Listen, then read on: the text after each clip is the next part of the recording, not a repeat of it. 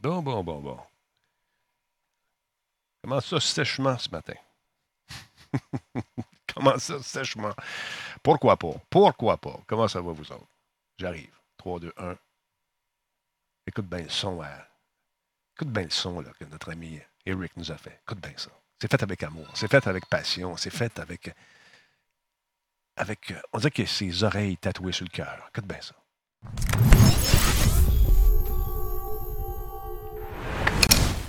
As-tu entendu ça, ce son-là? Ça a été fait avec amour. On est en direct. Miko Richan, bonjour. Salutations à Michel Leclerc. Claire qui est avec nous également. Rick, l'homme aux oreilles assuré à la Mutuelle de Londres. 500 millions chaque. Juste sa tête. Juste sa tête à moi. Un milliard. Incroyable. Salut, à qui donc? Geekette. Yo, mama, what's up? Comment tu vas? En forme? Yes, sir. Salut à Cerbère également qui est avec nous. Mon ami Cerbère euh, qui travaille, euh, qui regarde, qui constate des certaines aberrations. M'a-t-il euh, affirmé? M'a-t-il constaté, oui. Attends un peu, j'essaie juste d'ajuster quelque chose avant qu'on aille en onde. La position est bonne. Ah oui, comme ça, ça va être beau. J'ai hâte que ça commence. J'ai comme l'impression qu'on va retarder l'ouverture des écoles en septembre. Monsieur Benjamin Cruz, comment allez-vous? Merci hier. On a eu beaucoup de plaisir. Ça a été très agréable de jouer avec vous, cher ami, et j'espère qu'on va remettre cette expérience de Arma 3 parce qu'on eu bien du fun. Et euh, j'en ai rêvé cette nuit. J'ai pensé à ce jeu-là. C'est rare que ça m'arrive. Ça veut dire que je vais accrocher, je pense. Monsieur, monsieur euh, Gérard Louis, tu arrives d'une balade, balade en moto, j'imagine, parce que Gérard, c'est un fan de moto. Donc, euh, j'espère que ça s'est bien passé pour toi. Donc, conférence, je ne sais plus c'est la combien tiens, mais on aurait dû les numéroter parce qu'on a fait un après paquet. Des conférences, justement, du gouvernement Logo. On va zoomer ça un petit peu. C'est ça un petit peu ici comme ça. Tiens, on va se cacher un peu comme ça. Et voilà, c'est réglé. Alors oui, il y en a un show ce soir avec, euh, on va avoir le job euh, du jour avec nos amis de Coveo qui vont être là également. On va avoir M. Euh, Christophe, Christophe Terrien qui viendra nous mettre un, faire une précision sur certains points concernant la fiscalité l'impôt. Alors pour les gens qui nous écoutent, les Twitchers, les Twitchers, c'est important. Manquez pas ça. Alors voilà. Euh, ça commence dans quoi? Dans deux secondes environ? Oui, on va faire un petit mix ici. On va aller voir ça tout de suite. Euh, alors que nos, euh, nos dirigeants gouvernementaux s'approchent, porteront-ils le masque aujourd'hui? Je pense que oui. Ça semble être devenu une norme pour eux. On veut nous encourager à le faire. Aujourd'hui, je suis allé chercher du, du propane avec Minou et on portait le masque lorsqu'on est sorti. Parce que oui, la saison des barbecues a commencé depuis déjà un certain temps chez les Talbots. Il y avait un petit peu de neige encore, puis on faisait du barbecue. Tiens, notre ami qui est en train de faire du temps un peu, on va faire la même chose que lui. Magie. As-tu vu ça? C'est fantastique. Salutations à Geekette Yoshi. Je l'ai dit tantôt, Seb Sabine, bonsoir. Nightfall, comment ça va? J'ai hâte de sortir faire un tour de moto. Ben, tantôt, tu y vas. Prends le temps de la frotter avant, de, bien la faire briller. Il euh, faut qu'elle soit rutilante. Il me semble que ça roule mieux, une voiture propre ou une moto propre. Qu'est-ce que tu en penses? Tu évites toutes les Attends, je vous explique de quoi j'ai. j'ai fait ce qu'on appelle communément un backwash de ma piscine. Tu sais, vider les, saletés qui sont dans le, gros filtre. ça dans la rue. Moi, je pars ça. Monsieur n'était pas content. il était trop proche du trottoir. J'ai comme lavé un côté de sa voiture. Mais il a été bon joueur. Sur le coup, il fait Excuse, ah, pas de problème. Pas chier. il est parti. Il n'a pas dit ça. Mais oui, une voiture propre, ça semble rouler mieux. Hein? Qu'est-ce que tu en penses? T'es pas, pas d'accord? Charles Buzz, t'as pas de char. Pour dire ça, t'as pas de char. Une voiture qui est fraîchement nettoyée, t'as l'impression qu'elle roule mieux. T'as-tu un char, Charles? T'as-tu hâte d'avoir un char? je savais pas que c'était toi, con. Ouais, non, je pense pas. Mais il me semble que ça roule mieux. Je sais pas. Passe un petit aspirateur là-dedans, tu ramasses des cochonneries, ça fait trois ans. Tu sais, le bang qu'on avait échappé euh, en roulant, en allant à Québec, dans le temps qu'on avait le droit de rouler, on l'a retrouvé. salut tout le monde, salut Sniper, salut euh, Jeep, euh, Krotsky, comment ça va? Tu vois la vélo, toi? Oui, tant mieux. Euh, T'as mis casquette DBM? Oui, non, c'est ma casquette Radio Talbot, celle-là. Je commençais à regarder ça les, t-shirts, le kit. Là, je me suis dit, m'en acheter une batch. Je commence à regarder ça, puis ça vient tout de Chine. Fait que, euh, non, pas tout de suite, on va attendre un petit peu. Euh, ça ne me tente pas de laver 500 t-shirts. puis pour être sûr que je ne propage pas certains virus qui peuvent être pognés dans les tissus. On ne sait pas, ça fait combien de temps? On ne sait pas. Non, c'est juste que j'ai pas le cash tout de suite. On va attendre un peu. Euh, Combe a reçu son Oculus Quest ce matin. Est-ce que tu es heureux, Combe? Est-ce que tu l'as essayé un peu? As-tu joué à Star Wars? As-tu joué, as joué à Star? Wars? C'est quoi les jeux que tu as commandé, mon Combe? Sweet, bonjour. Comment ça va? Hey, c'est rare qu'on te voit le jour. Habituellement, c'est un oiseau de nuit ou de soir. Mikuri-chan, bonsoir. Quand ça chaîne, ça fly. Ça ferait un beau T-shirt, ça aussi. T'as raison, Miku. Bad Boys QC, salut, comment vas-tu? En forme? Il est encore dans la boîte. Man, t'as reçu ça à quelle heure pour qu'il soit dans la boîte? Ça se peut pas. Moi, je déballe tout ça, mets les papiers partout, puis ah ouais, ça d'en face, euh, un petit peu de charge. Je regarde s'il y a un peu de charge dans la patente, puis ah ouais, j'essaye. J'ai reçu ça il y a 30 minutes, OK.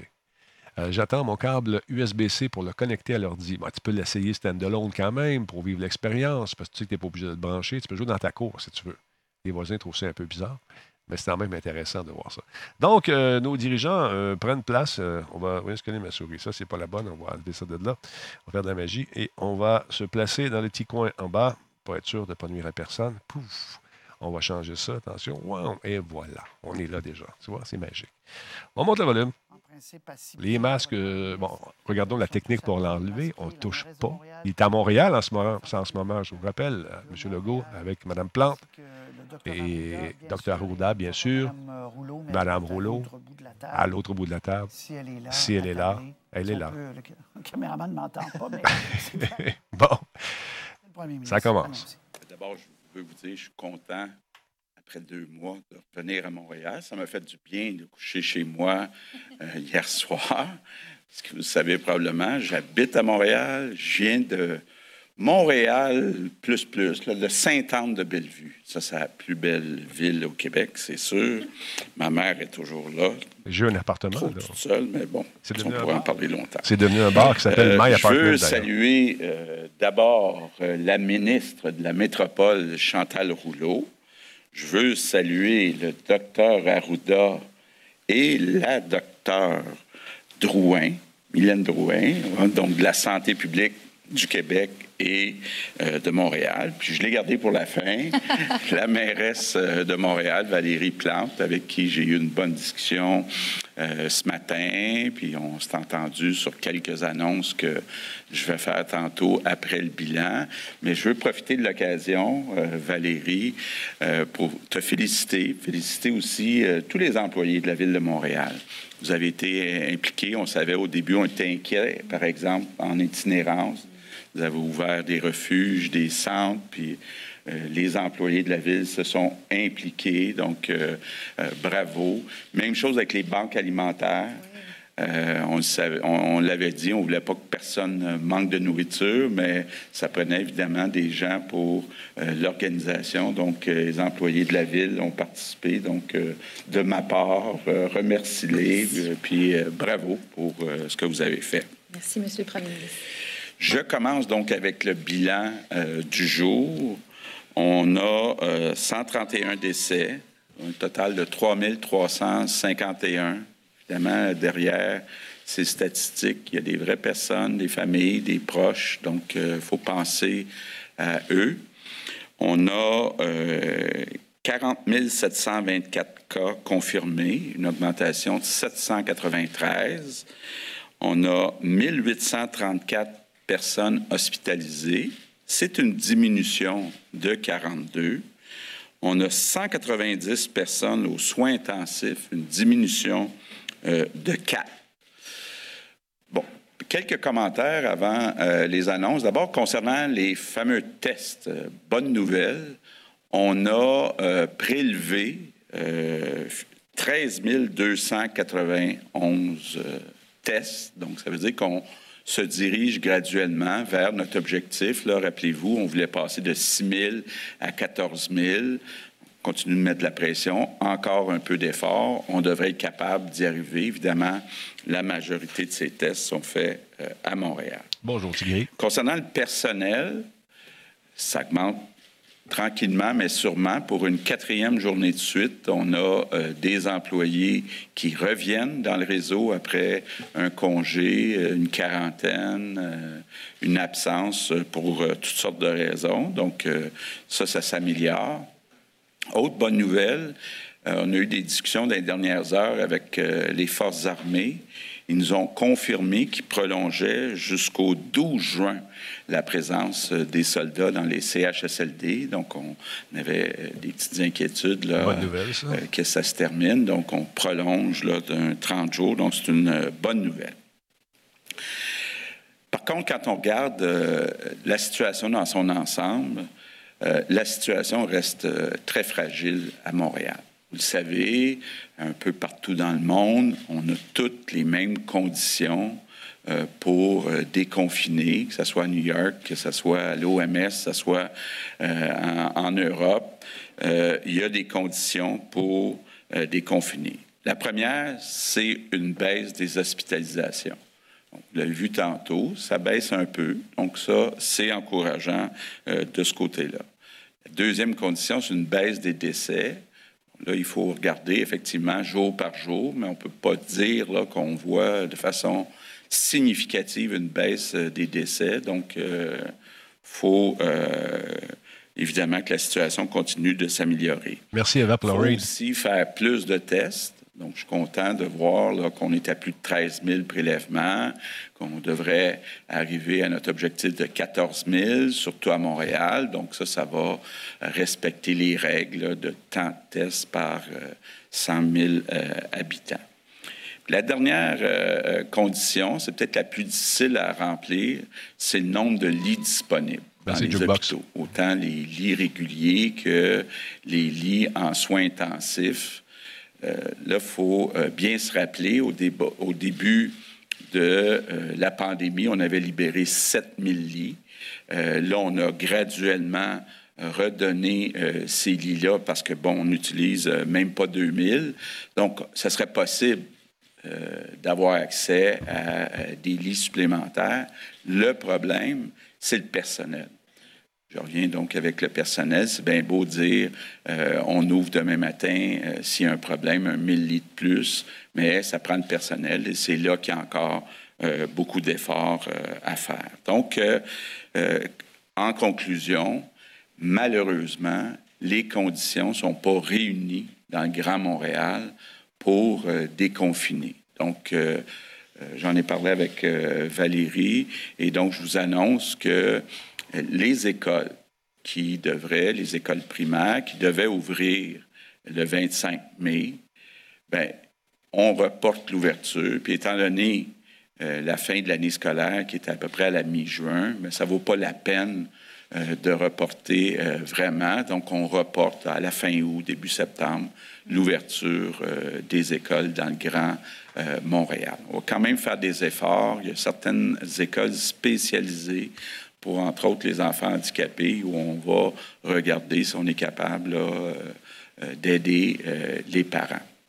Concernant les services de garde, ça devait ouvrir le 25 mai. Ce qu'on fait, c'est qu'on reporte l'ouverture des services de garde au 1er juin et on va suivre la situation d'ici le 1er juin. Donc, évidemment, les services de garde, ça ne se termine pas à la mi-juin comme les écoles. Donc, euh, si on est capable de les ouvrir en juin, on va les ouvrir en juin si les fameuses conditions sont remplies. Bon, maintenant, il reste toute la question des commerces. Et puis, bon, Valérie me disait, puis bon, moi aussi je l'entends, euh, comment il y a de l'inquiétude chez certains entrepreneurs, chez certains commerçants Surtout, là, ils voient que dans le reste euh, du Québec, les commerces sont ouverts. Ils voient aussi certaines grandes surfaces qui euh, vendent pas seulement de la nourriture. Donc, il y a comme une compétition qui est un peu euh, injuste. Donc, on maintient le cap, mais il faut que les chiffres s'améliorent pour qu'on soit capable d'ouvrir les commerces le 25 mai, ce qui pourrait peut-être nous aider c'est l'utilisation des masques. Mhm. Je vais vous en parler tantôt, là, mais si euh, à Montréal, on voyait plus d'utilisation des masques, incluant dans les épiceries, ça pourrait peut-être aider à convaincre la santé publique d'ouvrir euh, les commerces le 25 mai. Là, je comprends euh, certaines personnes d'être un peu découragées dans les commerces, là, mais bon, il faut faire passer la santé en premier. Parlant des masques, on a parlé beaucoup, euh, Valérie et moi. C'est un sujet chaud depuis euh, quelques jours. Euh, on a convenu, le gouvernement du Québec va aider financièrement la Ville de Montréal, les villes, la CMM, puis en particulier les sociétés de transport. Parce qu'on souhaiterait vraiment, là, je pense que c'est Mme Drouin qui nous montrait des photos ce matin du métro. Malheureusement, il y a encore beaucoup de personnes qui ne portent pas le masque. Donc, on souhaiterait que tout le monde euh, euh, porte euh, un masque. on commentaire inutile. Financièrement, puis on a aussi certains fournisseurs avec qui on a commencé de travailler, à travailler, parce que comme je vous l'ai dit, depuis deux mois, on a travaillé sur cette possibilité d'être obligé de donner des masques. si tu veux faire ce genre de commentaires-là, je t'invite à aller faire ailleurs. On, écoute, on laisse la politique aérie à l'extérieur de du Twitch, s'il te plaît. Merci. C'est une chose. 10 millions de masques, c'est pas mal plus compliqué. Mais on est capable, euh, je pense, ensemble, puis je demande évidemment l'aide de la population, tous ceux qui sont capables de s'en fabriquer, de s'en procurer.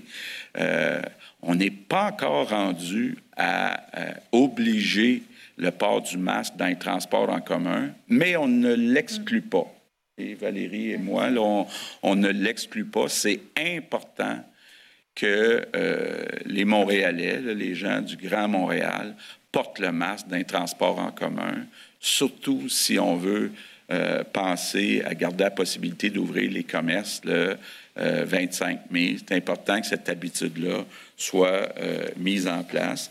Valérie nous disait aussi c'est important qu'on fournisse des masques pour les quartiers qui sont plus touchés, comme euh, Montréal-Nord, les quartiers euh, où il y a des gens plus vulnérables. Donc ça aussi, j'ai accepté, puis on va aider financièrement Montréal. un peu plus tard cet après-midi, je vais rencontrer les PDG des CIUS et des CHU, donc les hôpitaux, les 16 PDG de Montréal. Évidemment, ce que je vais vouloir discuter avec les autres, c'est pourquoi il y a eu autant de décès, pourquoi il y a eu autant d'infections, quelles sont les directives qui sont données, autant dans le secteur public que dans le secteur privé. Parce que là, on est en train, euh, je voyais l'Ontario qui passait une loi pour être capable de prendre le contrôle de certaines résidences euh, privées, un peu comme on l'a fait dans le dossier Aaron. Euh, c'est sûr que les capacités d'agir sont différentes dans le public puis dans le privé pour les PDG des CIS, des CIUS. Tard, je vais juger de ça si ça ne te dérange pas. Merci beaucoup. Qu'est-ce qu'on doit faire, dans le fond, euh, pour les aider? Qu'est-ce qu'on doit faire du côté du personnel aussi?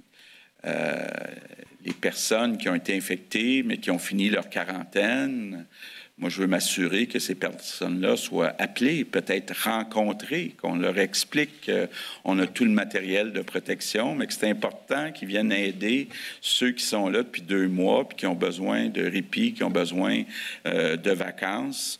Euh, donc, euh, c'est un peu ça que je vais discuter avec les PDG. Puis bon, j'aurai l'occasion de vous en parler demain, étant donné qu'on fait un autre point de presse ici demain. Mes remerciements du jour, ben, c'est pour les Montréalais. Pour les Montréalais, bon, c'était ici que c'était le plus dur euh, au Québec, la pandémie. C'est ici qu'on reste confiné euh, le plus longtemps. Donc, merci pour votre patience. Euh, merci pour votre discipline. Évidemment, j'en profite pour vous rappeler que c'est important euh, de rester à deux mètres des autres personnes quand vous sortez, d'apporter un masque. Et euh, évidemment, je répète mes remerciements de tantôt pour la mairesse et les employés. Là. Merci. Merci, French. Et à tous les Montréalais qui ont contribué, je sais qu'il y en a qui l'ont fait aussi euh, de façon bénévole, à ce qu'on passe à travers cette encore, pandémie. C'est pas fini, donc il y a encore des efforts à faire. Mais je pense que le meilleur effort qu'on puisse faire, c'est de porter un masque et euh, de respecter les consignes. Donc, euh, je veux aussi en profiter pour remercier le Dr Drouin, qui a travaillé très fort euh, depuis deux mois et qui continue de travailler. donc, merci beaucoup, Dr Drouin. Donc, je termine en vous disant, bon, vous le savez, le virus ne partira pas demain matin, il est encore là pour des mois, euh, malheureusement peut-être même des années. Donc, il faut changer nos habitudes. Je répète les trois consignes. Quand on sort de chez soi, on porte un masque, on reste à deux mètres des autres personnes, puis quand on revient, euh, ou quand on est à son bureau, on se lave les mains avec euh, du savon. Donc, euh, tout simplement, donc, encore une fois, ben, merci à tous les Québécois. Je suis convaincu qu'on est capable de reprendre le contrôle à Montréal de la situation, puis de revenir à une vie un petit peu plus normale. Oups. comme faut. Good afternoon. Juste une précision pour les nouveaux qui viennent d'arriver. Les commentaires euh, sur les physiques, les commentaires euh, de, de, qui ont, peuvent apporter atteinte au physique d'une personne, à son look, ses lunettes, ces affaires-là. Euh, il y a des gens dans le chat qui ont peut-être de difficultés, euh, qui font de l'anxiété, ces trucs-là. On ne tolère aucun commentaire de cette nature-là, que ça soit clair. Ça tente d'aller gueuler contre le gouvernement, d'aller faire... Tu as le droit, tu as le droit, mais tu ne le feras pas ici parce que je ne le tolère pas pour aucun parti. Que ce soit bleu, rouge, gris foncé ou noir picoté bleu, mais en sac. on écoute ça, on essaie de s'informer, puis après ça, on se fait une tête. Mais on n'est pas là pour discréditer ou euh, encenser non plus. On est là pour écouter ça de façon normale et civilisée. Si tu n'es pas capable de faire ça, je t'invite à quitter. Merci. Les conditions sont réunies sur le terrain. on essaie d'être le plus neutre possible, juste gober l'information, voir ce qu'on peut faire avec ça après. Ça ne donne rien de gueuler puis de partager ces, euh, ces coups de gueule ici. On n'en veut pas. Ce qui pourrait nous aider dans la réouverture, c'est que la majorité devrait commencer à porter un masque en public. Je le recommande fortement. Je sais que cela a été difficile pour les gens dans la région de Montréal. Parce que le problème, c'est que ça n'a plus de fin. À un moment donné, le feu part. Ça commence par un petit commentaire niaiseux qui a tout à fait anodin. Ben, à un moment donné, tu... moi, je commence à, à, spotter les gens aussi, puis à voir c'est quoi votre agenda. Fait que si vous voulez vivre dans une, une réalité alternative, c'est votre droit. Allez voir les gens qui vivent le même trip que vous, allez-y. Ça vous tente de parler du Parti québécois, allez parler du ailleurs. Ça vous tente de, parler, de parler du Parti des, des, des, des caquistes, allez ailleurs. On regarde ceux qui sont là, puis on essaie de se faire une tête. C'est tout. Euh, de Montréal, à vous la parole. Oui, merci beaucoup. Je tiens tout d'abord à, saluer euh, mes collègues. Euh, Même chose pour les libéraux. D'abord, le premier ministre du Québec. Très heureuse que vous soyez là, Monsieur le Premier ministre. La ministre responsable de la métropole et de la région métropolitaine, Madame Rouleau. Le docteur Arruda, bien sûr, et le docteur Drouin. Euh, je veux vous dire que ça nous fait, ça me fait très chaud au cœur de vous accueillir aujourd'hui et je sais, euh, je suis convaincue que les Montréalais, Montréalaises partagent euh, mon enthousiasme. On a eu ce matin une excellente rencontre de travail, effectivement, puis ça nous a permis vraiment de, de discuter de différents enjeux et un des éléments euh, dont j'ai, euh, je me suis entretenue avec le premier On ministre, Marie, la question Plante, des, pardon, puis, des, des, de la possibilité que les inégalités s'intensifient à cause de la pandémie. Et je tiens à vous remercier pour votre ouverture à mettre en place des mesures ciblées pour les quartiers les plus touchés, mais également pour les populations qui sont plus vulnérables. Oui, à Montréal, la situation qu'on vit est plus difficile et je veux vraiment qu'on s'assure que l'ensemble des acteurs euh, travaillent ensemble. Et depuis le début de la crise, c'est ce que l'on fait. On travaille très fort pour arrimer euh, tous, nos, euh, tous nos efforts et toutes nos actions. Et je peux vous dire que les Montréalais et Montréalaises, ben, ils sont solidaires et, comme vous le disiez, font preuve de beaucoup de discipline et de résilience. Et bien sûr, je les invite au cours des prochaines semaines, au cours des prochains mois, à continuer à le faire et on sera là pour les soutenir. Je suis d'ailleurs très heureuse de voir que de plus en plus d'entre eux adoptent le couvre-visage ou le masque. Euh, c'est une bonne chose, c'est une mesure complémentaire, on le rappelle, euh, bien sûr à la distanciation de deux mètres et de se laver les mains fréquemment, mais c'est vrai qu'à Montréal, malgré toute la bonne volonté du monde, euh, avoir le 2 mètres en tout temps, c'est difficile, voire presque impossible. Alors, euh, je me réjouis euh, de l'aide du premier ministre du gouvernement du Québec afin de distribuer des couvre-visages au sein du transport collectif et de différentes sociétés de transport de la CMM, mais également pour les populations plus durement touchées et les communautés vulnérables. Cette aide euh, de la part du gouvernement du Québec va nous permettre de faire une distribution massive à la population et, comme je le disais, on doit s'assurer que ce travail-là se fait à la grandeur de la région métropolitaine pour avoir une cohérence. Et on va bien sûr, à partir de ce moment-là, évaluer euh, la pertinence de rendre obligatoire euh, le port du masque dans les transports collectifs. Ce sont des, discussions qu'on va avoir avec les différents partenaires. Par partenaire, je parle bien sûr de la santé publique de Montréal, mais également de, euh, de, celles et ceux de la région métropolitaine. Alors, il y a la santé publique des Laurentides, de, de la Naudière, de Laval et de la Montérégie, en plus de celle de Montréal. Alors, c'est important de pouvoir euh, s'arrimer en ce sens-là et bien sûr de travailler avec les organismes communautaires qui sont d'une aide incroyable lorsqu'il est question de bien saisir et, documenter les besoins de la population. Encore une fois, les personnes plus vulnérables ou les personnes qui, pour différentes raisons, euh, reçoivent moins bien les messages. Alors, on va continuer de travailler avec euh, nos partenaires euh, pour, pour la question du couvre-visage. En ce qui concerne l'annulation de l'année scolaire, bien, je pense que ça devenait nécessaire pour limiter la propagation du virus dans la région métropolitaine.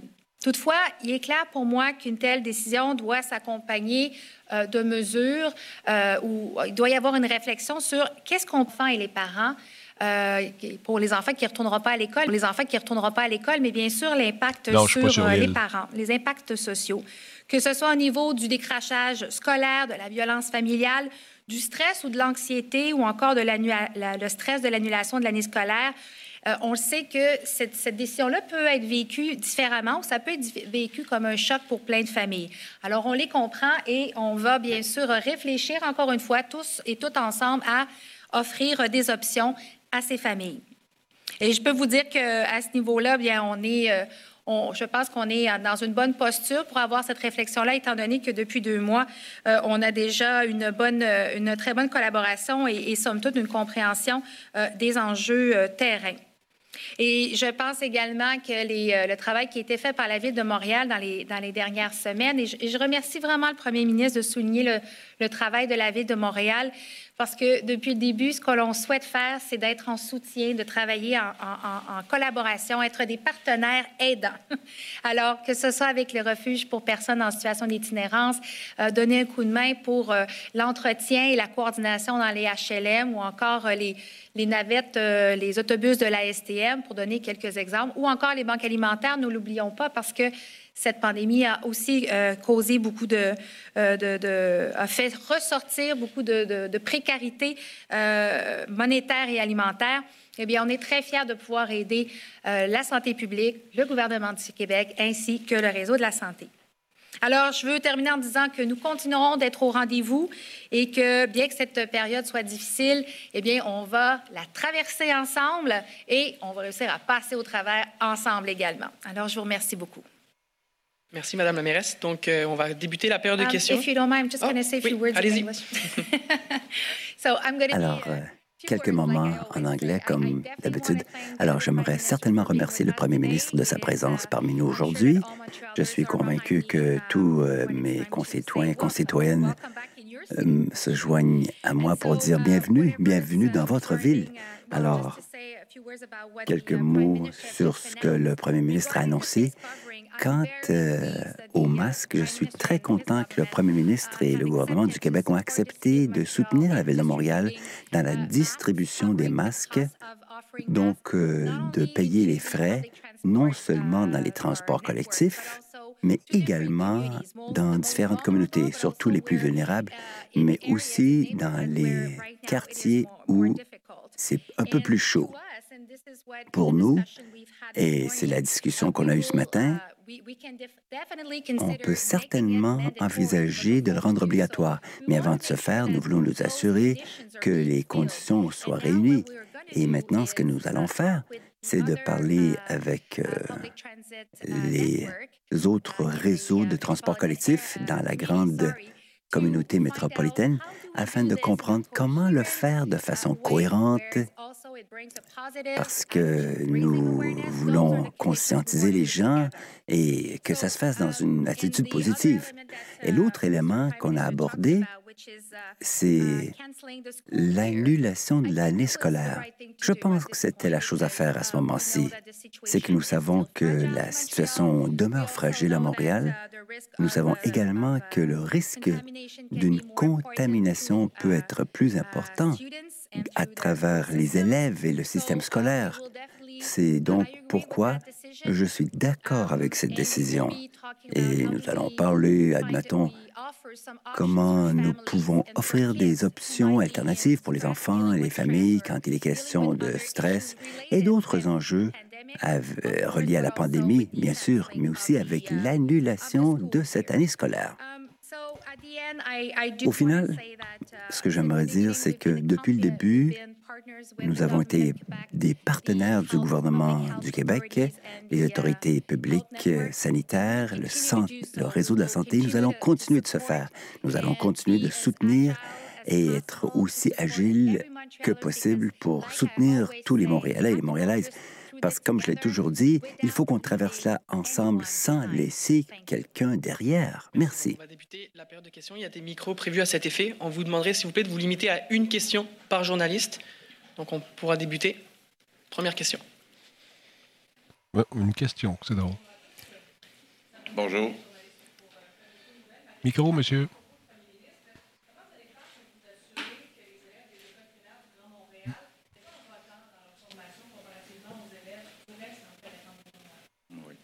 Bien, écoutez, il y a des activités déjà qui avaient été mises en place, entre autres via Télé-Québec. On va demander aux enseignants quand même de communiquer avec euh, les élèves, leur donner peut-être des petits devoirs.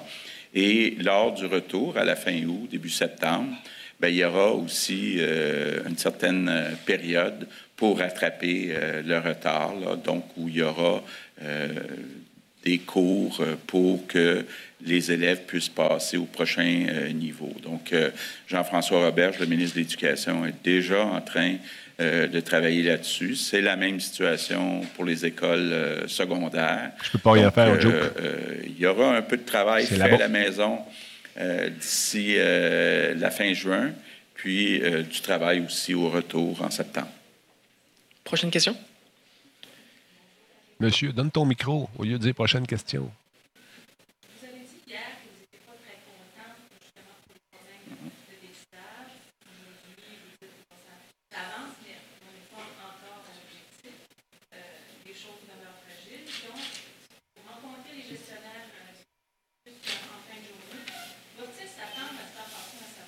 Bon. Ben, d'abord, hier, j'étais, je pense, à 9 000 tests. Là, on est rendu à 13 000, donc je suis plus content qu'hier. Ça, c'est certain. Notre objectif, c'est 14 000, donc il reste du travail à faire. J'espère avoir des bonnes nouvelles demain. Euh, concernant les PDG des CIUS, euh, ben, écoutez, euh, il y a une partie de la responsabilité qui revient aussi au gouvernement avec un O avec un X, puis le gouvernement avec un S, qui sont succédés. On a commencé euh, cette crise avec euh, un manque de personnel dans les CHSLD, euh, des salaires moins bien payés qui faisaient qu'on n'attirait pas toujours les personnes qui auraient dû avoir toutes les qualifications. On a même procédé avec le, compte Je contribue pour embaucher des gens qui n'avaient aucune qualification. On a des soldats.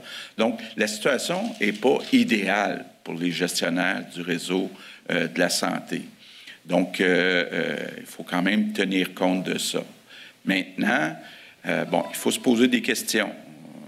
Le gouvernement précédent ont regroupé euh, les CHSLD, les CLSC, l'ADPJ, les hôpitaux dans des organisations très grandes ont coupé certains gestionnaires qui étaient responsables de chaque établissement. Donc, euh, les PDG de CIUS, ils doivent être PDG de beaucoup d'établissements, ou en tout cas, il y a un nombre de gestionnaires qui est plus limité.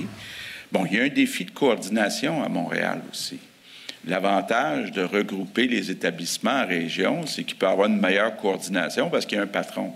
Par contre, à Montréal, bien, il y a des chutes. Euh, prenez l'exemple, quand on a eu besoin de transférer du personnel des hôpitaux vers les CHSLD, ben, c'était plus facile peut-être pour les CIUS de comprendre l'urgence de le faire que pour les CHU. Les CHU, ils n'en ont pas de CHSLD euh, dans leur cours. Donc, c'est tout ça qu'on est en train de voir. Puis, à moyen terme, il va sûrement falloir se reposer des questions sur la gouvernance et puis sur comment rendre ça plus euh, efficace, comment s'assurer que les directives pour limiter les infections soient respectées, parce que c'est une chose d'avoir les équipements, c'en est une autre euh, de, changer d'équipement chaque fois qu'on change de patient, etc., etc. Donc, c'est un peu tout ça que je vais discuter cet après-midi avec euh, les PDG. Mon objectif, ce n'est pas de trouver des coupables, c'est de trouver des solutions. Est-ce que vous attendez à ce qu'ils vous offrent des solutions? Oui. Oui, j'espère. Puis euh, euh, je sais déjà par Daniel Mécan qui ont certaines interrogations, entre autres, sur toutes les résidences qui sont privées, parce que leur capacité euh, de prendre des décisions est plus limitée quand ce n'est pas des établissements publics. Bon, j'ai déjà dit, par exemple, que euh, je voulais regarder très sérieusement la possibilité que tous les CHSLD deviennent publics. Bien, ça atteindrait euh, cet objectif-là. Maintenant, qu'est-ce qu'on fait avec les RPA, les RI, les autres résidences? Des choses, là, j'ai hâte de les entendre. On va passer à Yves Poirier. Monsieur le Premier ministre, excusez-moi. Me permettez-vous de parler du programme de dépistage, s'il vous plaît, parce que c'est important? Merci, Zazou. Premièrement, je tiens à vous dire que le chiffre que le premier ministre vous a offert, c'est le chiffre de avant-hier, parce qu'il faut comprendre que les données de la journée d'hier vont rentrer en courant d'après-midi. Et je m'attends à ce qu'on ait vraiment euh, dépassé ou atteint le 14 000 tests qu'on vous était fixé. J'aimerais, euh, par contre, euh, spécifier, puis ma collègue Dr. Drouin pourra le faire, euh, actuellement, on, a, on est une des provinces, puis un, des, endroits où on teste le plus, malgré euh, tous les commentaires qu'on fait. Tester, tester, on est en train d'appliquer. Mais on ne peut pas tester 8 millions de personnes en, même temps. Et donc, on a une approche stratégique qui permet à la fois de traiter les cas et les contacts, puis de faire les interventions, faire les investigations. Puis on commence maintenant à faire des dépistages communautaires. On a parlé de patients asymptomatiques. Euh, la directrice de santé publique de Montréal me disait que certains parents viennent avec leurs enfants symptomatiques pour faire tester les enfants proches des autobus. Et ce n'est pas la clientèle qui est visée actuellement. Je, peux comprendre que ce n'est pas facile quand on écoute un point de presse d'avoir les détails précis là-dessus. C'est véritablement les gens qui sont asymptomatiques, mais qui sont en contact avec quelqu'un qui a des symptômes. Un, premièrement, vous avez des symptômes, vous venez vous faire tester. Euh, deux, vous, avez, vous vivez avec quelqu'un qui a des symptômes, vous venez vous faire tester. Et, ça, je pense que c'est important de le préciser. Et c'est important aussi que vous équitiez les consignes de chacune de vos directions de santé publique, parce que ce que décide Montréal n'est pas nécessairement la même chose ou la même modalité que va faire la Montérégie, Laurentide, la Naudière et Laval. Fait que je voulais amener cette précision, et je ne sais pas si ma collègue, Dr. Drouin, va ajouter là-dessus euh, comme tel. Mais je, pense que ça résume quand même assez bien l'importance actuellement, surtout dans les cliniques mobiles. On a des sites fixes, puis on a maintenant cinq cliniques mobiles qui sillonnent l'île de Montréal. Et en effet, on avait un objectif pour le dépistage populationnel euh, de 3 000 et on l'a dépassé aujourd'hui. On est à 3 491 hier euh, et on ajoute euh, des unités mobiles. Puis il est possible qu'il y en ait d'autres la semaine prochaine, des additionnels. Et clairement, c'est vraiment les gens symptomatiques, les gens asymptomatiques qui ont été en contact avec un cas ou qui sont en contact avec quelqu'un malade et donc, les gens ont eu des directives euh, des écoles d'aller faire tester euh, tout le monde ou leurs enfants. Et, la même chose, si les gens ont des directives de leur employeur d'aller se faire tester avant de rentrer au travail, ce n'est pas indiqué. Donc, on veut vraiment cibler des, des endroits où on le sait qu'il y a une transmission communautaire, mais vraiment cibler les bonnes personnes euh, pour être capable d'intervenir et d'isoler ces gens-là le plus rapidement possible. Et je veux que soyez assurés qu'on va tout faire en notre pouvoir pour augmenter la capacité de test au Québec même si elle est déjà au-delà d'ailleurs, on a encore un plan pour aller augmenter euh, plus, la chose, puis on veut maintenir cette capacité de tester, mais tester les bonnes personnes au bon moment, à la bonne place. Merci. Nouvelle. Oui, bonjour. Euh, pourquoi ne pas avoir fermé euh, Montréal dès le début, dans les premières semaines, quand on a eu les, les premiers 500 cas, par exemple? D'abord, M. Legault. Oui. Bien, écoutez, ça fait partie des scénarios qu'on a regardés euh, dès le début. Euh, ce qu'on a fait, ce qu'on a choisi plutôt, c'est de fermer les régions plus au nord, où il y avait euh, moins de cas. Donc, puis évidemment, moi, j'ai suivi les directives de la santé publique. Il faut, comprendre que, dans les faits, les régions administratives, si vous me permettez, ce sont des régions, euh, même sanitaires ou d'autres types de divisions, ne sont pas toujours les mêmes. Hein. Puis ce qu'on regarde souvent, c'est quoi une communauté? Puis qu'on le veuille ou non, la communauté urbaine de Montréal, c'est un c'est comme un tout. Les gens de la rive nord, du sud de la rive nord, viennent à Montréal, etc., pour travailler, les travailleurs essentiels. Fait que on fait une analyse un peu épidémiologique des mouvements de, population. Euh, je veux dire, sinon, on se mettrait à isoler des rues. Je ne sais pas si vous comprenez ce que je veux dire dans le fond, là, en termes de dynamique générale, c'est ça. Et c'est ça qui a été euh, fait en termes d'orientation. Parce qu'on aurait pu dire, on va isoler des sous-quartiers, comme là, à Montréal, on pourrait décider. Mais il y a de la transmission commune qui se fait aussi. Il y a des mouvements qui auraient été impossibles d'empêcher entre la rive nord et la rive sud.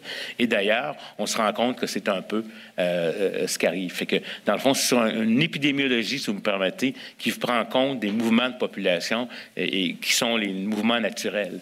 Euh, donc, c'est dans ce sens-là que ça s'est fait. Il y a des fois des protections de certains sous-secteurs Prenons par exemple des endroits très éloignés avec très peu de systèmes de soins où on n'aurait pas le temps de transporter le patient ou s'il y a une épidémie de façon importante, le système de santé local c'est complètement débordé. Alors que la CMM, d'ailleurs, il y a plein de gens du Nord qui viennent prendre leurs soins euh, à l'hôpital Sacré-Cœur. C'est la même chose de la rive sud. Donc, c'est comme ça qu'on a fait l'analyse. Euh, Parlant de la CMM, M. Legault, c'est grand, c'est 82 vides. Parliez de Sainte-Anne-de-Bellevue tantôt, je regardais les statistiques, il y a à peu près 16 cas positifs en ce moment. Le préfet de la MRC de Montagne m'accordait une entrevue lundi de me dire on s'est un peu éloigné de Montréal et de Laval de la situation. Est-ce qu'on peut ouvrir nos commerces pour sauver nos commerces de proximité avant le 25? Puis il n'est pas le seul à demander ça en ce moment, dans le, grand Montréal. Qu'est-ce que vous répondez à ces maires-là, dont l'économie dépend ces jours-ci de, de, la situation? Oui. Bien, euh, écoutez, moi aussi, j'ai eu beaucoup de, messages de maires euh, de la, euh, du 450, de la banlieue de Montréal, qui souhaiteraient ouvrir leur commerce. Il faut comprendre là, que c'est un tout, la CMM. Donc, il y a des gens de la rive nord qui viennent magasiner à Montréal, des gens de Montréal qui vont magasiner sur la rive nord. Même chose avec la rive sud. Euh, vous parlez de Sainte-Anne-de-Bellevue. Je sais qu'à Vaudreuil-Dorion, euh, moi, quand j'habitais à Sainte-Anne, Vaudreuil, c'était à la banlieue, là, mais euh, ça fait partie de la CMM.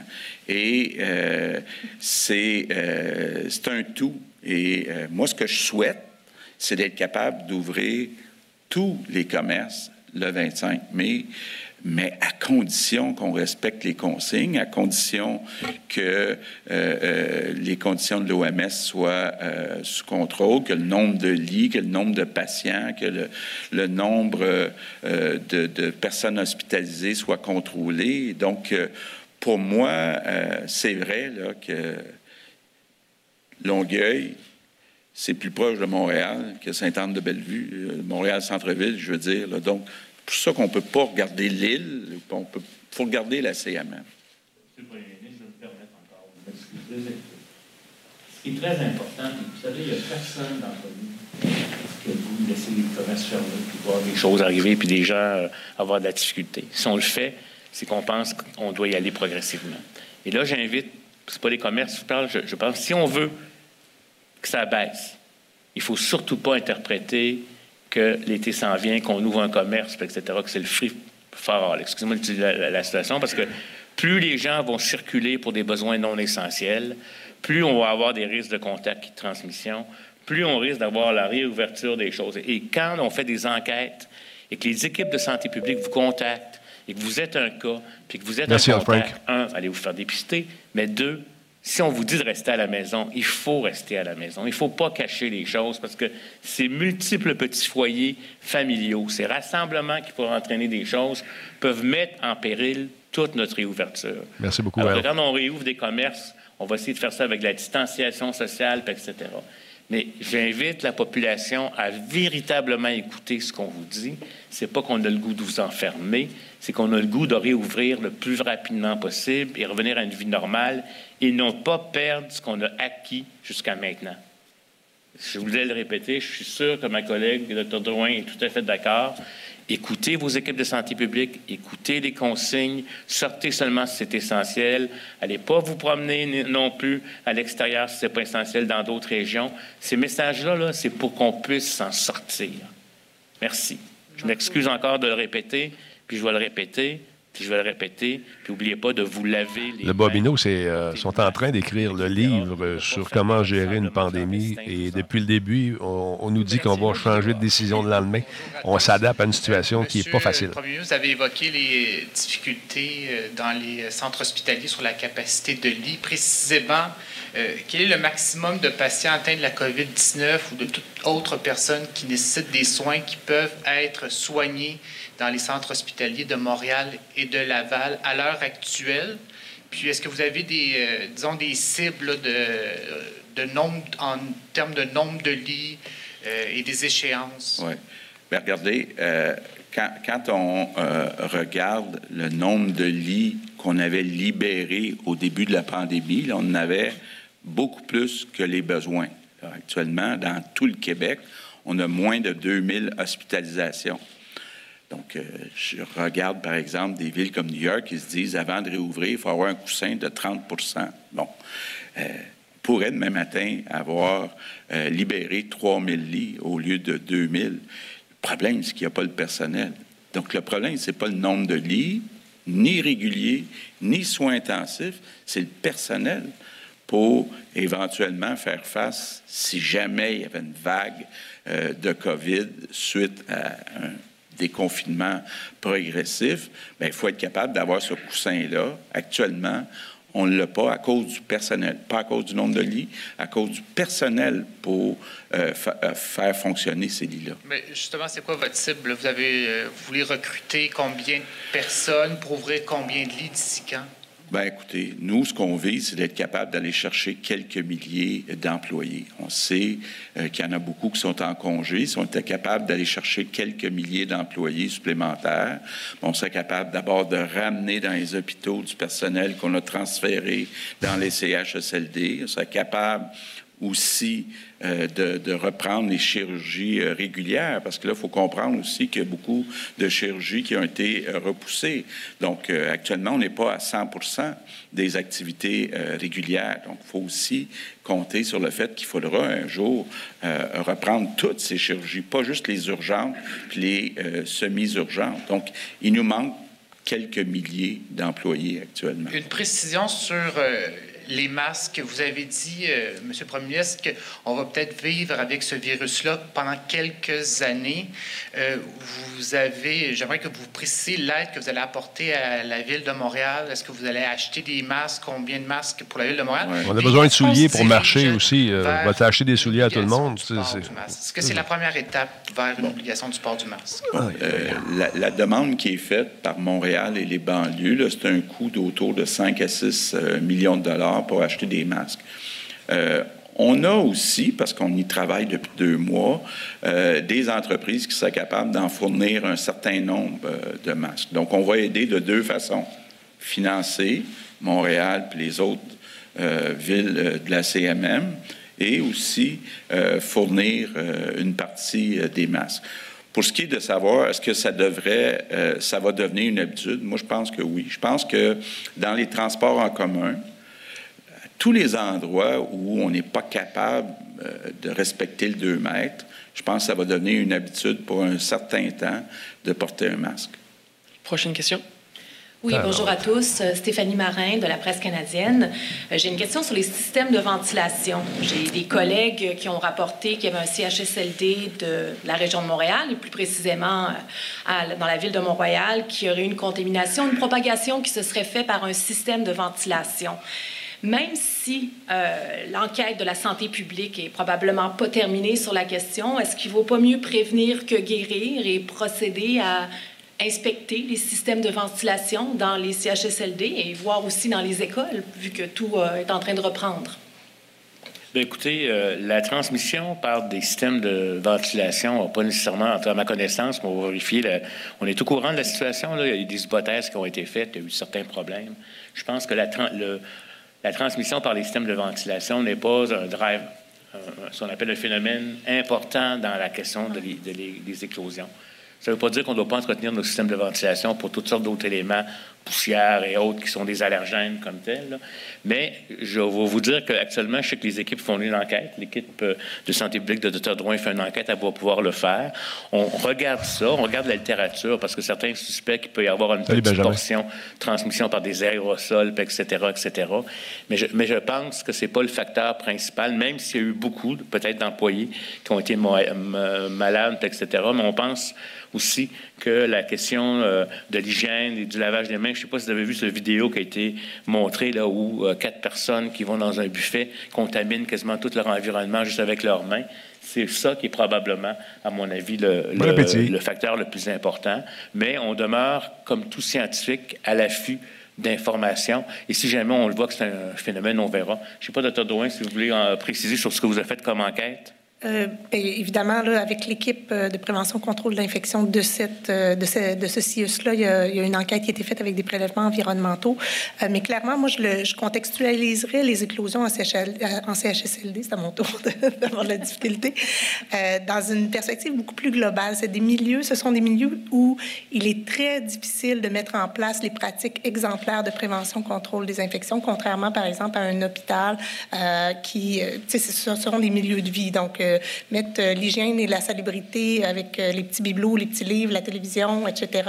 Évidemment, euh, les systèmes de ventilation, comme le docteur Arruda le dit, ils doivent être entretenus de manière systématique, mais on s'est rendu compte que dans certains endroits, il y avait peut-être un, rappel d'air qui venait pas de l'extérieur, mais davantage l'air intérieur restait. Mais c'est probablement pas uniquement le seul élément qui explique pourquoi, entre autres, les travailleurs de la santé, dans une certaine proportion, contractent le virus en CHSLD et évidemment les résidents. Euh, il y a aussi beaucoup de roulement de personnel avec l'arrivée, donc clairement la capacité de ces gens-là à bien appliquer les mesures et les pratiques de prévention, contrôle des infections. Donc pour nous, il y a vraiment un élément multifactoriel et une complexité dans la, le contrôle des infections dans, dans ces résidences-là spécifiquement. Et la ventilation est un des éléments qu'on regarde, mais clairement dans la littérature actuellement, c'est pas. Euh, euh ça, Je pense que la Bobino, t'as pas tard. J'ai comme l'impression que ça va changer ça. De cette crise. Je, comprends les explications qui sont fournies, euh, docteur, mais je me demandais, considérant que la majorité des cas se retrouvent dans des CHSLD. nous avons demandé, ben, j'ai demandé à l'ensemble des PDG euh, en début, même la fin de semaine dernière, euh, de regarder à ce que l'entretien de leur système de ventilation soit bien mis à jour, mais ce sont des pratiques normalement qui doivent se faire en tout temps. Euh, mais clairement, euh, cette demande-là a été faite. Là. Mais ça, ça s'inscrit dans un ensemble de mesures qui sont actuellement euh, en train d'être mises dans l'ensemble des, des, CHSLD. On va passer à la prochaine question. Oui, bonjour, monsieur, monsieur Legault, Arruda et tout le monde. concernant le, le manque d'employés pour, pour, ajouter des lits, on vous parler de quelques milliers. On a contacté à Métro tous les, euh, tous les CIUS de Montréal. La plupart nous ont, euh, nous ont répondu. Il y a encore au moins 2000, c'est pas exhaustif, 2300 ah, employés qui présentement sont, euh, sont en arrêt de travail parce qu'ils sont atteints du coronavirus. on comprend qu'on mise sur Je contribue, l'armée, mais c'est quoi les prochaines étapes pour ces quelques milliers-là? Est-ce qu'on va se tourner vers la région? Et est-ce que c'est une bonne idée de, de recruter des gens en région alors qu'on veut limiter les déplacements? Bien, on parle de recruter en région des gens qui viendraient travailler à temps plein pour un certain nombre de semaines à Montréal. Euh, puis on a annoncé la semaine dernière des bonnets importants pour les personnes aussi qui travaillent à temps partiel, parce qu'il y a la moitié des employés qui travaillent à temps partiel. Donc, ce qu'on souhaite, c'est qu'il y ait, un, plus d'employés à temps plein euh, parmi les employés à temps partiel, que ça devienne des employés à temps plein. Deuxièmement, on souhaite que les employés qui sont toujours absents ceux qui ont terminé leur quarantaine, mais qui reviennent au travail. Concernant les, les commerces, il y a de plus en plus de pression, notamment de la FCI, pour permettre le ramassage à la porte. Oui. Euh, bon, est-ce que c'est quelque chose qui est envisagé? Pourquoi ce n'est pas déjà fait? Parce qu'on nous dit que euh, la demande est respectée. Oui, c'est quelque chose qu'on a envisagé. Euh, j'en ai même euh, discuté avec Doug Ford, euh, le premier ministre de l'Ontario. Ils ont mis ça en place. Bon, ils s'apprêtent à ouvrir les commerces. c'est pas toujours simple. magasiner sans rentrer dans le magasin, là, c'est pas idéal pour tous les commerces en tout cas. mais c'est quelque chose qu'on a regardé. Mais honnêtement, moi, je continue à penser que ne faut pas exclure de réouvrir le 25 complètement, mais ça pourrait être une alternative. Si jamais euh, les conditions n'étaient pas réunies, est-ce qu'on pourrait au moins permettre au commerce euh, de euh, donner les produits à la porte aux clients? Jack, pas tout seul. Hein? Ça pourrait être une Il y en a beaucoup qui ne veulent pas retourner, ils ont peur, c'est normal. Vous êtes proche donc de cette cible des tests. Est-ce que vous avez ce qu'il faut pour faire les enquêtes euh, épidémiologiques qui accompagnent les tests? Ça prend, euh, il faut être rapide de ce que je comprends pour avoir un portrait juste de la situation. Est-ce qu'à Montréal, on est capable d'avoir un portrait juste, presque en temps réel de la situation? Êtes-vous capable de faire toutes les enquêtes liées aux tests que vous allez faire pour euh, limiter la propagation? Bien, je vais laisser Dr. Drouin euh, le faire. On est, c'est sûr qu'à date, on est en mesure de le faire. Puis on sait qu'il faut, faut, augmenter la capacité de la façon importante. Il y a des travaux qui sont en cours actuellement pour aller chercher des ressources à temps plein pour augmenter. Mais je vais laisser Dr. Euh, Drouin qui peut parler de Montréal, qui est là, un des endroits avec Laval où il y a le plus d'enquêtes à faire. Euh, ben, au cours des, dernières semaines, on a, euh, comme on dit, notre armée. Là, c'est 400, près de 400 30 euh, personnes qui ont été euh, recrutées dans différents, je contribue, euh, mais dans différentes sphères de, la, société pour se joindre à notre équipe. mais comme on le dit, c'est souvent des gens qui, qui qui peuvent donner quelques heures et ou quelques jours, semaines. Donc, on a à stabiliser cette équipe-là. On arrivait euh, à faire les enquêtes euh, euh, dans les 24 à 48 heures. Notre cible, c'est vraiment dans les 24 heures, en sachant qu'on repart le dépistage populationnel et qu'on s'attend évidemment à, plus de cas. On est en train de recruter et de, recruter des nouvelles équipes d'enquêteurs, mais surtout, on est en train de voir à travailler probablement avec une firme qui va nous aider à faire une partie du l'enquête plus administrative euh, pour que les gens pour que la partie clinique qui nécessite une expertise spécifique soit vraiment euh, concentrée, puis qu'on ait peut-être besoin de moins de personnes avec des expertises spécifiques. Euh, et évidemment, il y a toute l'informatisation et tout ça qui s'en vient aussi qui va nous aider. Donc, on est vraiment en train de bâtir et on est en train aussi de travailler à euh, mobiliser ce qu'on appelle nos brigades de prévention. On en a mis dans les résidences pour personnes âgées, RI, donc les résidences les, les ressources intermédiaires qui n'ont pas de cas actuellement euh, pour s'assurer de rehausser les pratiques puis faire en sorte que le virus n'entre pas. Donc, euh, on sait qu'il y a des, équipes qui travaillent pour éteindre les feux, mais nous, on s'est dit qu'il faut travailler sur ceux pour lesquels il n'y a pas de, de, feu actuellement. Et on va bâtir des brigades de prévention pour l'ensemble des milieux.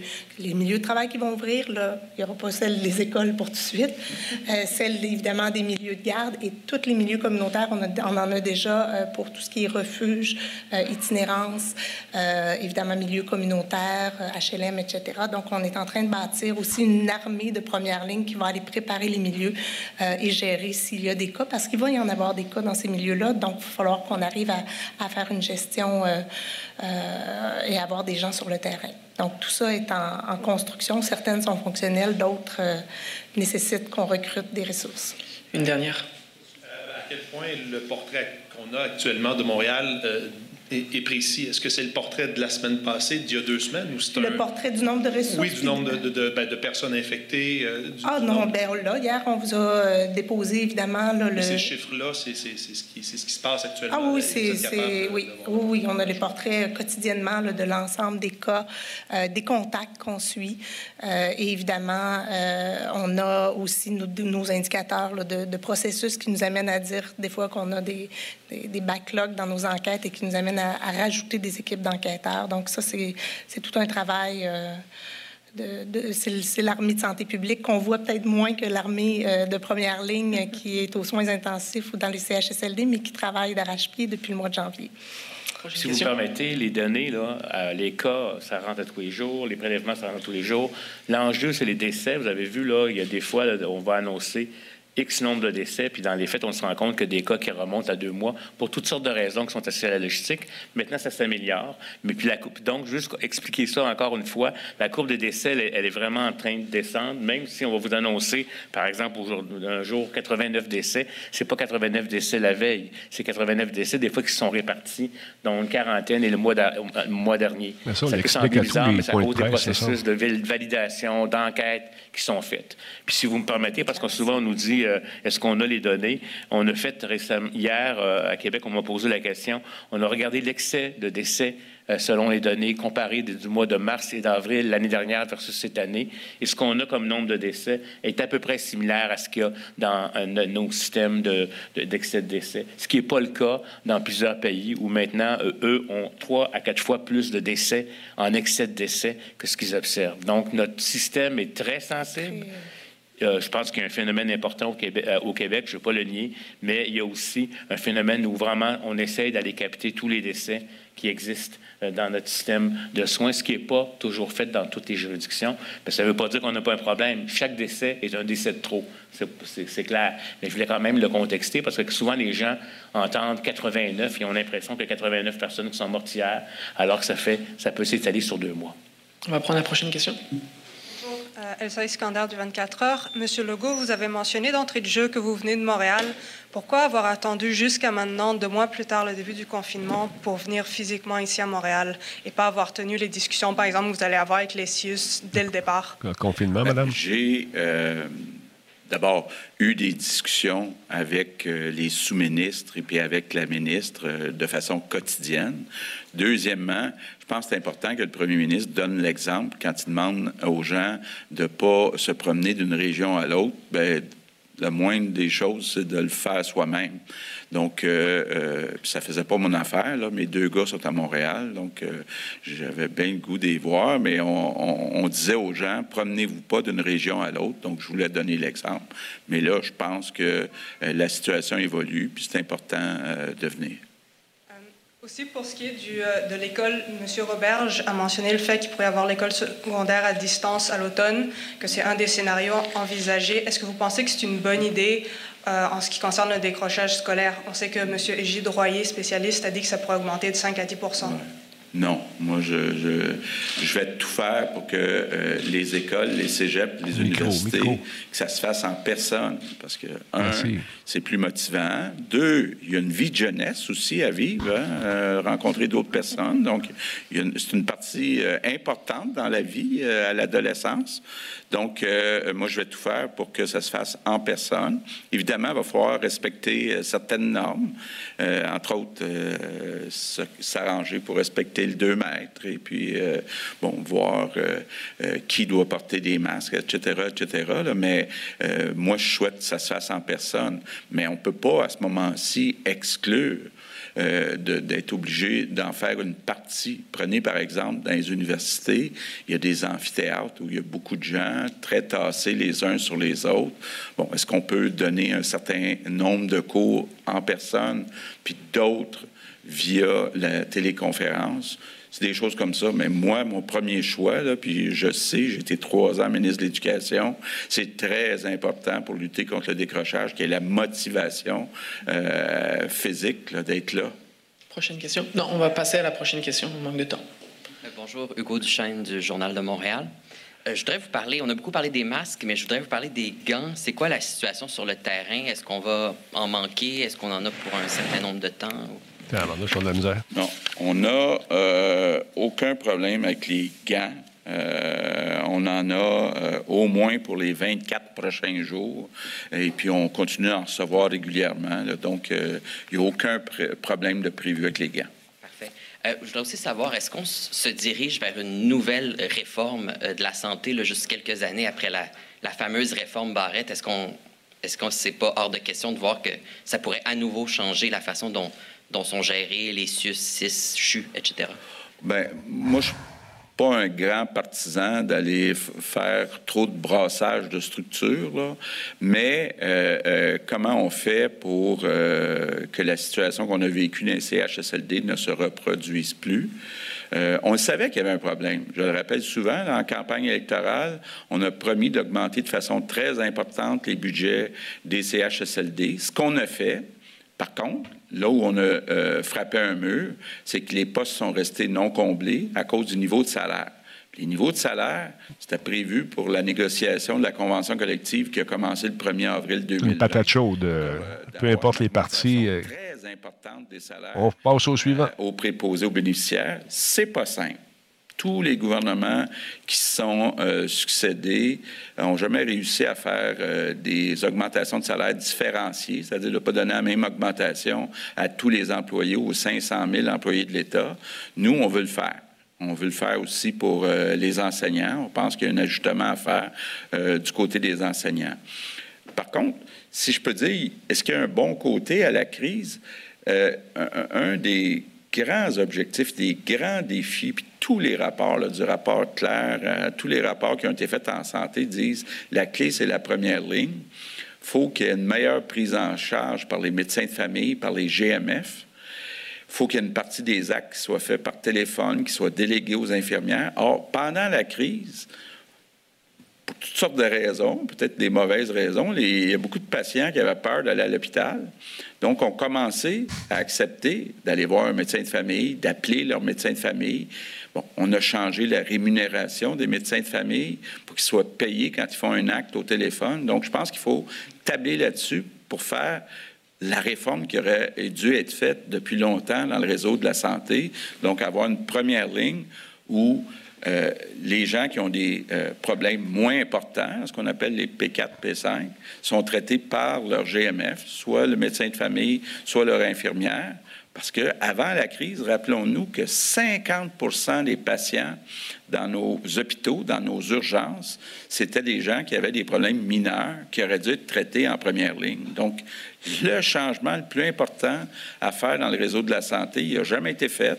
Le docteur Barrette a donné deux ans à la FMOQ euh, pour se prendre en charge, pour conclure que ce n'était pas fait.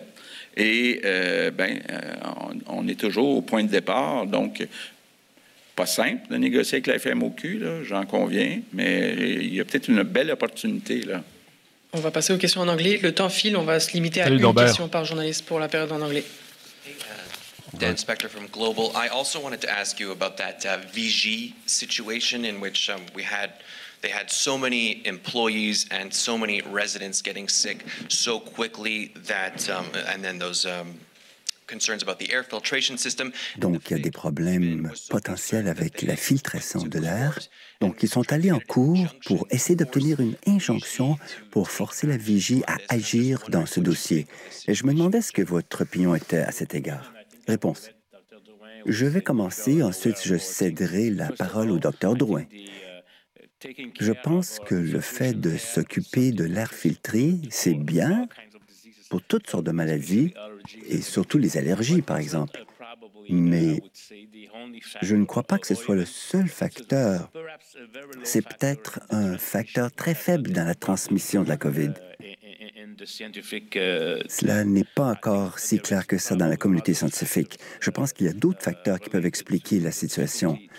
Par exemple, la difficulté d'appliquer la prévention et le contrôle des infections dans ces euh, contextes-là. C'est pas comme un hôpital, c'est plus comme une maison. Il y avait beaucoup d'objets à nettoyer. Il y avait moins de gens qui y travaillaient. Donc, euh, OK, Jack, on va changer de sujet, on a compris. Merci, mon chum. fait ce qu'il fallait. Ils ont peut-être mangé ensemble dans une salle commune. En fait, il y a eu une enquête sur la santé publique. Ils ont pris des échantillons environnementaux et la plupart du temps, c'est sur des surfaces où l'on peut toucher. On est pas mal tous dans la même situation, Jack. se passait. Moi, je n'ai pas grand-chose à ajouter. Mais la santé publique n'est pas impliquée dans l'injonction parce que c'est associé avec le CIUS Centre-Ouest. Donc, euh, je pense que les questions doivent être posées là. Mais comme le docteur Arruza l'a dit, dans toutes les éclosions qu'on a vues en CHSLD, ce sont des situations complexes à contrôler parce que les protocoles de désinfection ne sont pas évidents. La ventilation est peut-être un facteur, mais dans la littérature scientifique, écoutez, on apprend des nouvelles choses sur le virus à tous les jours, mais nous pensons que c'est multifactoriel en fait. Uh, c'est la difficulté de maîtriser l'éclosion et la raison pour laquelle tant de travailleurs de la santé sont contaminés. Uh, Question? Vous arrivez à votre ville natale pour annoncer 131 nouveaux décès. Ça doit être difficile pour vous comme Montréalais. Est-ce que vous assumez la responsabilité d'avoir peut-être pas assez payé les préposés? Vous avez payé de gouvernements successifs qui n'ont pas suffisamment investi dans la santé et les résidences. Mais vous-même, comme Montréalais, qui revenez chez vous, avez-vous l'impression d'avoir euh, failli Montréal? Réponse. Je pense que c'est sociétal. Nous savons que nous avons trois fois plus de personnes en CHSLD qu'ailleurs dans le monde. Donc nous avons décidé comme société que nos aînés se rendraient dans ces centres-là, avant tout. Deuxièmement, beaucoup de gouvernements libéraux, des gouvernements péquistes, le gouvernement de la CAQ, ont décidé de ne pas investir suffisamment dans ces résidences. Et nous avons décidé, il y a 18 mois, d'investir davantage. Mais hélas, nous n'avons pas été en mesure de combler les postes vacants à cause du niveau de rémunération. Ce n'est pas facile. Je peux comprendre que de l'extérieur... Diabolique, s'il vous plaît. Écoutez, pourquoi vous n'augmentez pas le salaire des préposés aux bénéficiaires? Maintenant, nous avons une offre sur la table d'augmenter le salaire de 12% et certains syndicats répondent qu'ils seraient d'accord si nous pourrions augmenter tout le monde de 12% donc, ce n'est pas facile. Je sais que le docteur Barrett a tenté d'essayer cela en 2015. Il n'a pas réussi.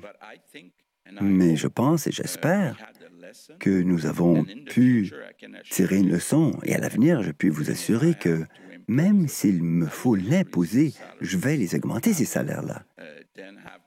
Ensuite, j'aurai plus de gens qui vont travailler dans ces centres. Il y a aussi notre projet de maison des aînés plutôt que les CHSLD, donc qui auront plus d'espace pour chaque personne, des endroits où nous serons en mesure de mieux séparer les C'est essayer de choquer euh, ton invité pour avoir la, la, quote que tu vas te servir euh, des nouvelles ou dans ton article. Donc, j'estime que beaucoup de gens sont responsables. Je ne m'exclus pas de cette chaîne de responsabilité. Oui, mon gouvernement a augmenté les budgets de beaucoup, mais nous n'avons pas augmenté les salaires des préposés aux bénéficiaires. Et cela, on ne l'a pas fait assez rapidement, tout du moins. Bonjour, question.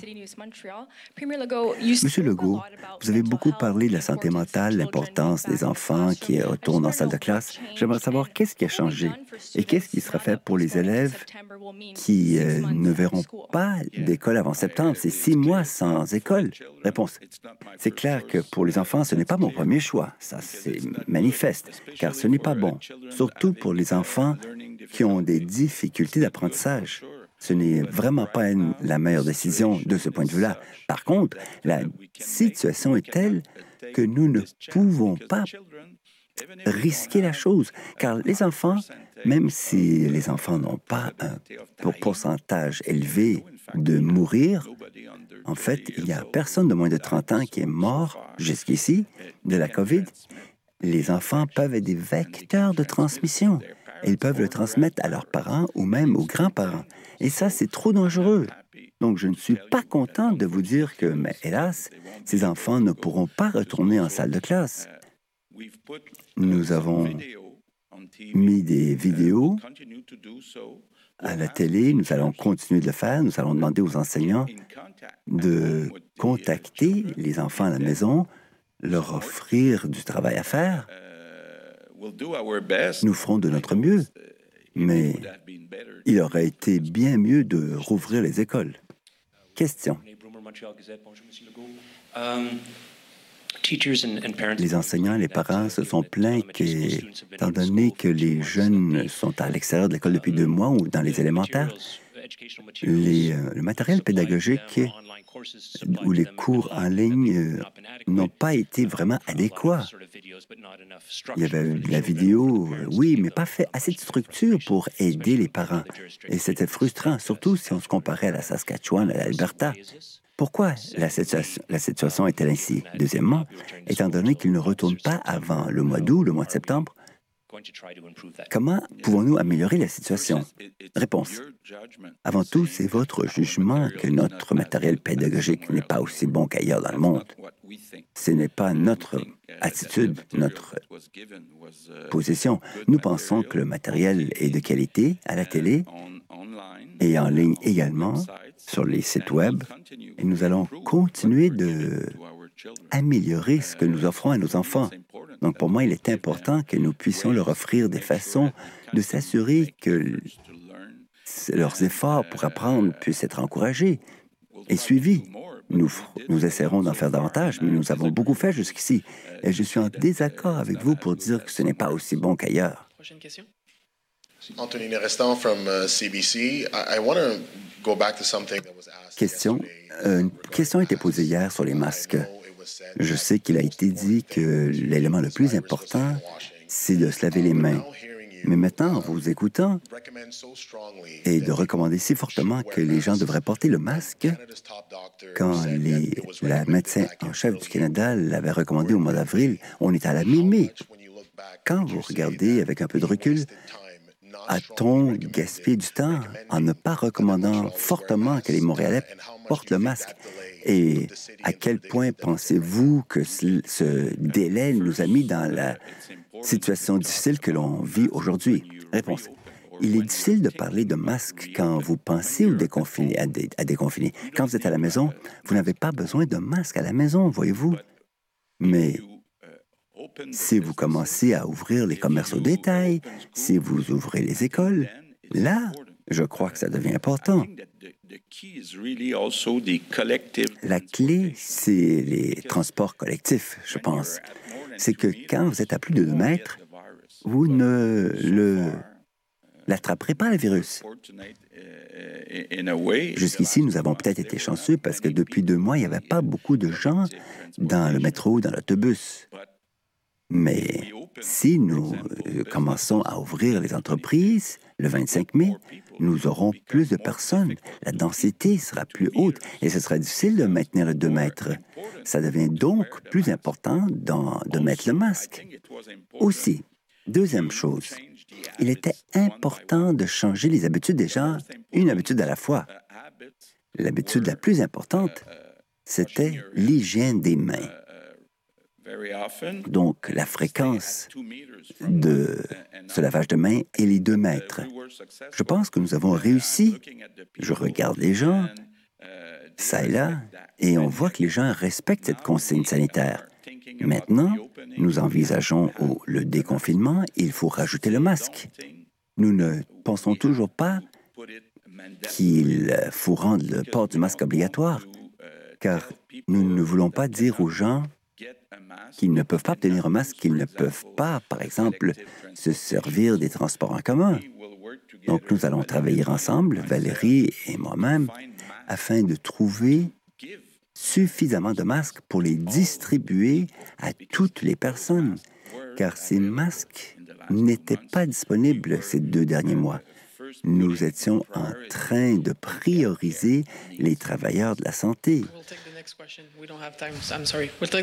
Une dernière question.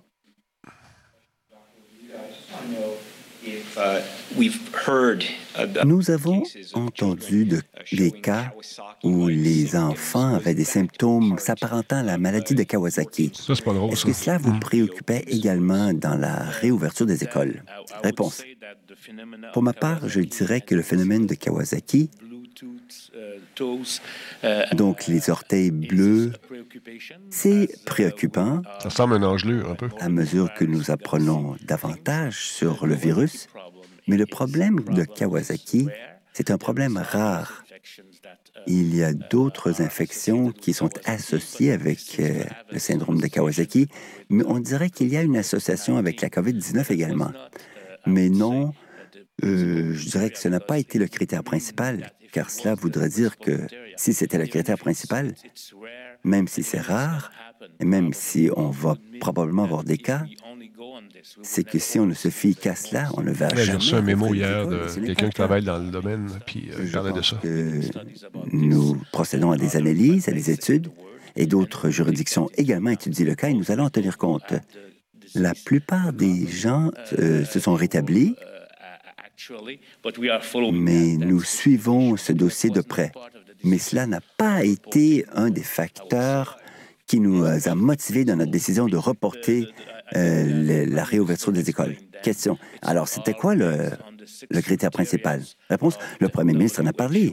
C'était les critères de l'OMS, à savoir, on n'a pas vu assez de chutes dans le taux d'hospitalisation et de décès. Nous descendons, mais la pente est trop lente pour l'instant. Nous avons procédé à des tests, cela, ça va dans les semaines à venir, mais en même temps, il y a la question de la capacité du système. C'est qu'on avait une capacité importante au début. On avait 7000 lits de disponibles, mais maintenant, nous avons plus de cas.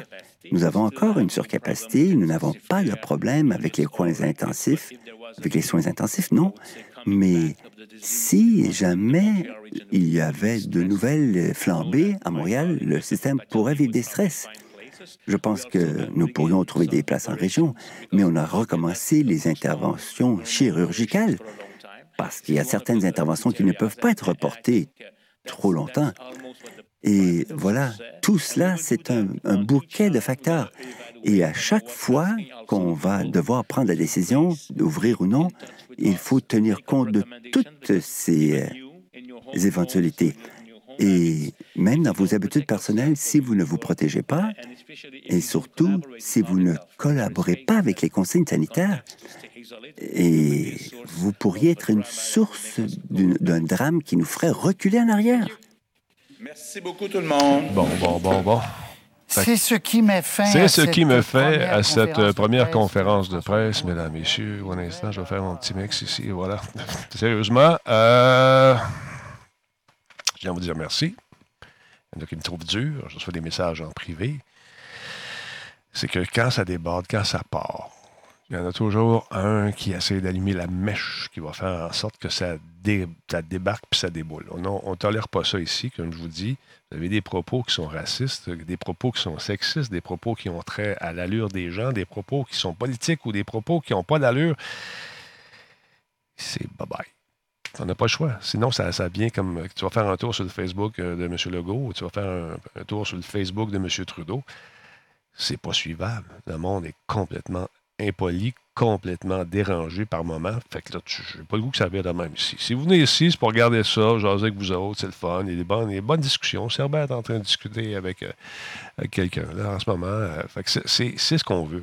On ne veut pas des affirmations gratuites puis des chiffres qui. Euh, ouais, des affirmations. Ouais, ça, c'est à cause de ça, puis c'est à, cause d'eux autres, puis ils auraient dû rester chez eux parce qu'ils ont mangé des chauves-souris. Ça, on n'en veut pas. Ça, on n'en veut pas. On va s'en tenir aux faits. Où est-ce qu'on en est aujourd'hui? Qu'est-ce qu'on fait demain? Puis pour ceux qui trouvent qu'on improvise beaucoup, je pense qu'effectivement, c'est le cas. Il y a beaucoup d'improvisation qui se fait parce que la situation évolue. Puis là, ben, c'est comme si on écrivait un film euh, à chaque seconde, on rajoute une ligne de dialogue ou une façon, une scène d'action qu'on n'avait pas prévue. Puis là, il faut la faire, il faut réaliser. Il faut, vraiment se lancer dans, là-dedans en sachant pas ce que demain nous réserve. C'est pas évident. Moi, je n'aimerais pas ça être dans le soulier, eux autres. Puis j'aimerais pas ça vivre ce qu'ils vivent depuis le début de cette, cette affaire-là. Parce que, à un moment donné, pas, la game politique te rattrape.